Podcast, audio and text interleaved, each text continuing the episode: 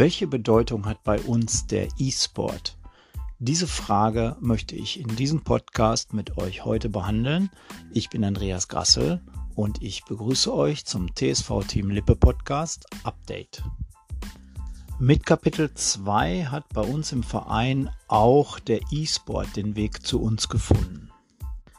Kaum nach außen sichtbar, hat sich eine Gruppe von anfangs vier, fünf Leuten gebildet, die sich regelmäßig online getroffen haben, um äh, bestimmte Games zu spielen. Aus dieser Gruppe ist mittlerweile eine der größten Gruppen des Vereins geworden. Und auch aus dem Gelegenheitsspiel sind mittlerweile feste Strukturen geworden.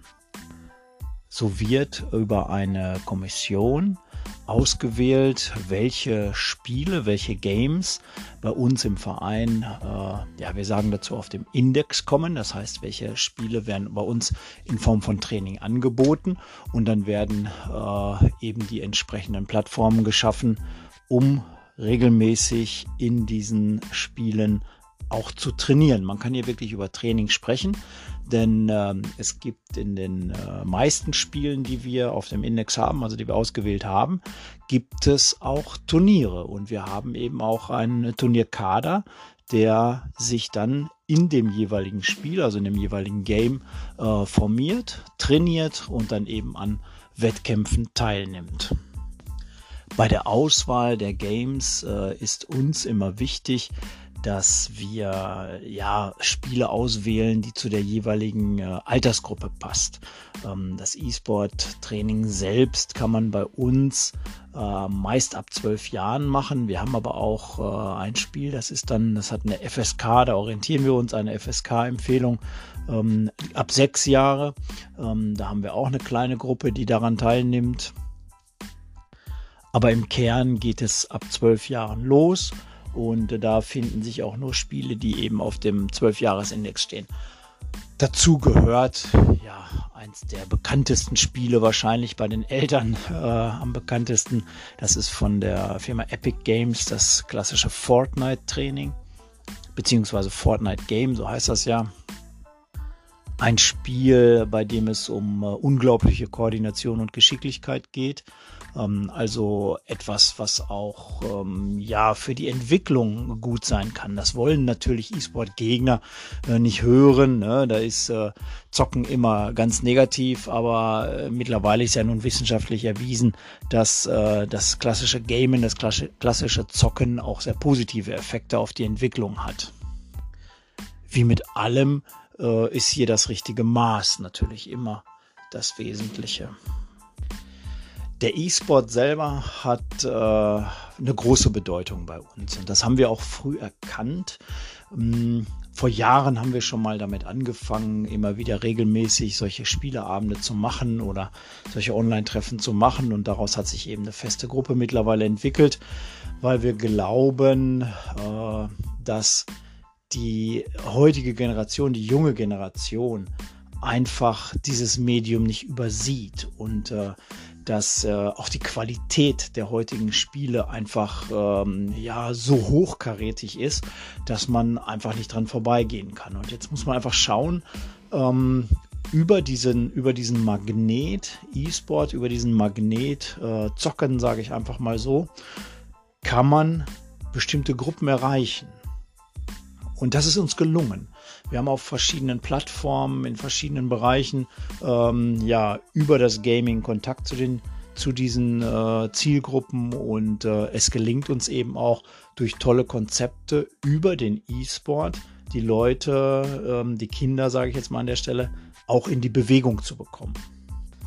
Was bedeutet das? Ähm, wenn es nicht gerade Corona-Zeiten sind, dass man sich also nicht treffen kann, dann äh, trifft sich die E-Sport-Gruppe in regelmäßigen Abständen draußen oder in der Turnhalle und wir stellen spielerisch eben durch Ballspiele oder andere ähm, Spiele die Games, die wir äh, virtuell auch machen, nach. Also so haben wir beispielsweise für das äh, Fortnite ein ganz tolles Spiel gefunden, mh, hm, was ich mal kurz erklären möchte. Wir treffen uns da mit mehreren Spielern auf einer abgegrenzten Fläche. Da stehen auch ein paar Hindernisse auf der Fläche, wo man sich drunter verstecken kann, wo man draufklettern kann, wo man sich dahinter verstecken kann, wie auch immer. Und ähm, dann bekommt jemand einen, einen Ball, äh, einen kleinen oder mehrere. Und dann äh, versucht man sich gegenseitig abzuwerfen. Ja, und äh, das Abwerfen, also der Treffer mit dem Ball, ist einfach ein, ein Punkt für die, für die gegnerische Mannschaft.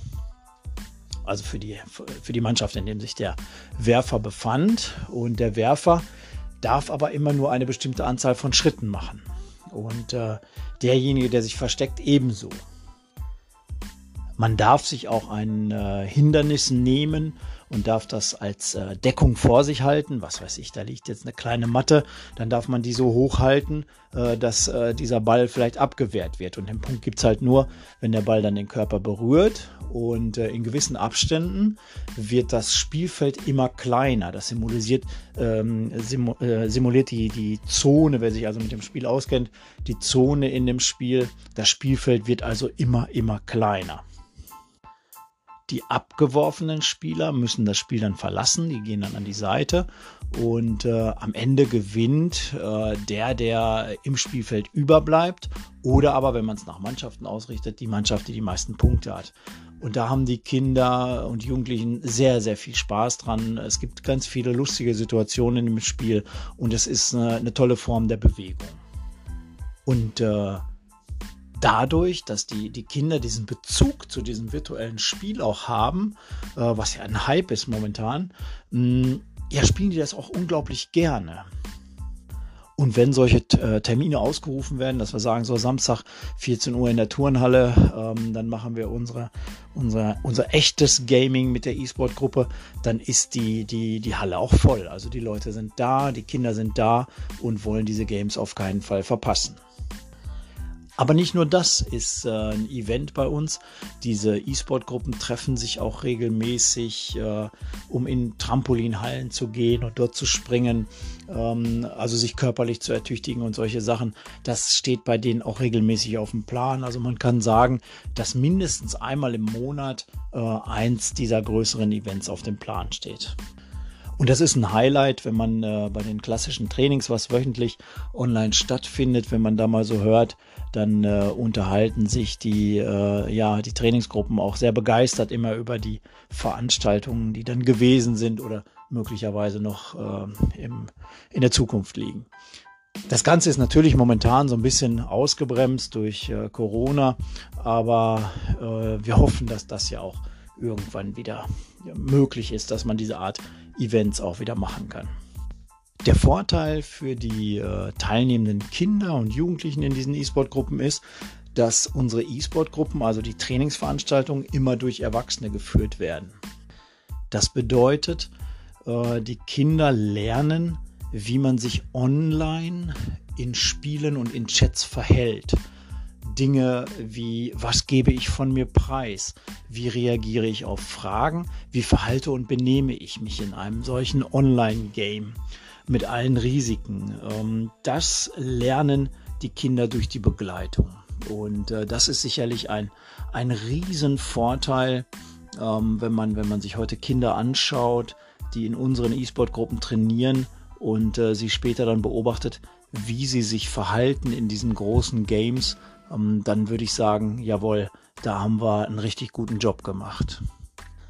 Ja, und durch diese, äh, ja, die, dieses gemeinsame Gamen, was wir da machen, also Erwachsene und Kinder, fördern wir natürlich auch in beide Richtungen, muss man sagen, die Medienkompetenz der Leute. Also der, der Erwachsene äh, transportiert sein Wissen zum jugendlichen, kindlichen Teilnehmer. Aber andersrum wachsen die Kinder heute mit den Medien ganz anders auf als die Erwachsenen und man, man kriegt eben auch Wissen über Einstellungen äh, in den Systemen oder im Umgang mit den Systemen von den Kindern wiederum äh, transportiert.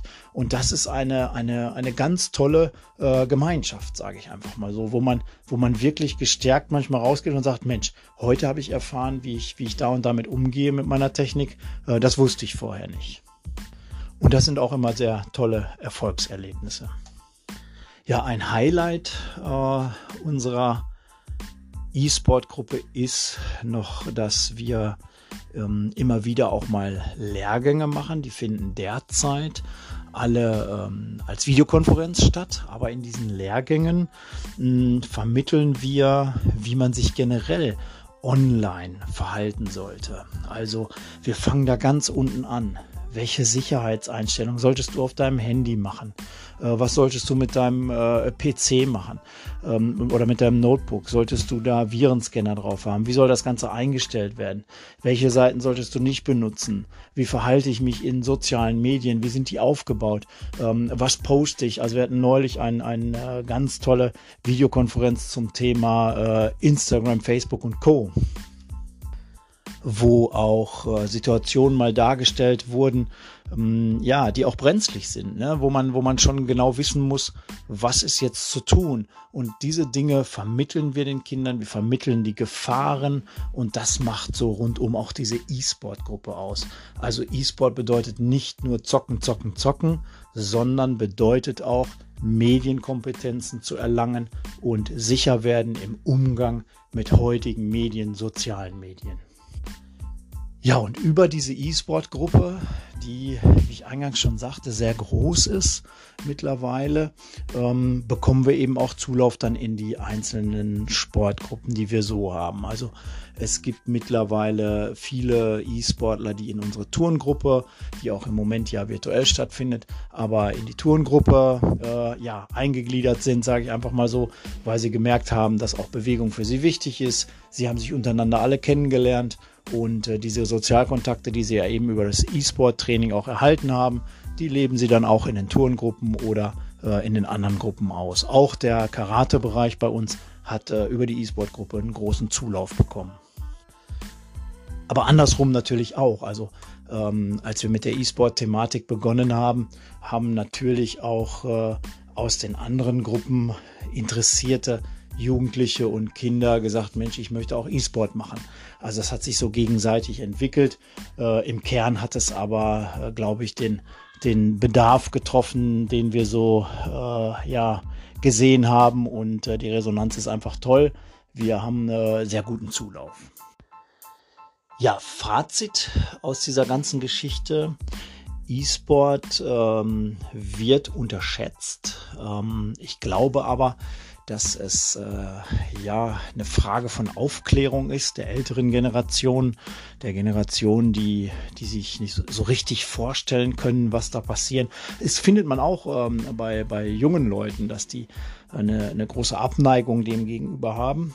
Ähm, da kann nur Aufklärungsarbeit helfen und vielleicht auch mal ja äh, die ein oder andere Vorstellung helfen, mm, um da vielleicht auch noch mal so einen anderen Blick drauf zu kriegen. Ich persönlich halte den E-Sport ähm, ja einfach für nicht mehr wegzudenken. Also man, man kann diesen E-Sport nicht mehr wegdenken, will ich damit sagen, weil das ein solcher Magnet ist oder ähm, ja so weit verbreitet ist, dass Vereine, wenn man heute über das klassische Vereinsleben noch nachdenkt, dass Vereine eigentlich äh, die jungen Leute gar nicht anders mehr kriegen können. Man sieht das ja auch, ähm, wenn man mal guckt, 2018 6 Milliarden Umsatz, was äh, der Bereich Gaming angeht, allein in Deutschland. Deutschland ist da ähm, ganz weit hinten, was sind andere europäische Länder sind da viel, viel weiter als wir. Ähm, Deutschland ist da noch so ein bisschen zurückhaltender, aber die Entwicklung sieht gut aus. Das heißt, auch hier äh, nehmen die Trends ähm, ja Fahrt auf große Sponsoren sieht man ja auch, wenn man sich heute die World Cups anguckt, die da ausgetragen werden. Große Sponsoren äh, ja, melden sich bei diesen, bei diesen äh, Gaming-Turnieren und tauchen dort einmal auf äh, oder au auf einmal auf, muss man ja sagen. Und ähm, das ist auch ein Signal, dass auch die große Industrie erkannt hat, dass äh, hier Potenzial ist. Ja, in unserem Verein wird es so sein, dass wir natürlich dem Thema E-Sport noch äh, mehr Struktur geben werden. Also dieser Bereich wird sich noch weiter entwickeln. Es gibt da ganz tolle Konzepte, die wir, sobald Corona jetzt äh, es zulässt, auch, die wir dann ähm, angehen. Und äh, da kommen tolle, interessante Sachen. Also es lohnt sich, äh, bei uns im Verein auf die Seiten zu gucken, auf die Webseiten zu gucken und da sich immer wieder mal zu informieren, ähm, wie es in dem Bereich weitergeht. Ich freue mich da sehr rüber. Wir haben auch mit dem einen oder anderen Hersteller Vereinbarungen getroffen. Ähm, der der E-Sport-Bereich hat mittlerweile einen eigenen YouTube-Kanal. Es werden äh, Livestreams finden statt von unseren Turnieren. Also wir sind medial auch sehr, sehr aktiv. Und äh, da könnt ihr ja gespannt sein, was da noch so kommt. Also die Frage, welche Bedeutung hat E-Sport für unseren Verein, kann ich äh, ganz klar sagen, eine riesige Bedeutung. Also das, der E-Sport ist im Moment gerade sowieso, weil anderes Training gar nicht möglich ist, ist im Moment das Sprachrohr Richtung Kinder und Jugendliche, Richtung Nachwuchs. Und äh, das ist einfach der Kanal, den wir auf jeden Fall belegen müssen, über den wir erreichbar sein müssen als Verein und hoffen natürlich darüber auch die Kinder und Jugendlichen in die Bewegung, in den Sport zu bekommen. Ja, damit bin ich am Ende mit dem heutigen Podcast. Das war mal ein kurzer Ausflug, äh, ja, welche Gewichtung oder wie wir so den E-Sport sehen und was da so alles passiert. Ich äh, ja, melde mich bald wieder mit einem neuen Thema ähm, in dieser Podcast-Reihe. Ich wünsche euch viel Gesundheit, bleibt gesund. Ich verabschiede mich. Bis dann, euer Andreas.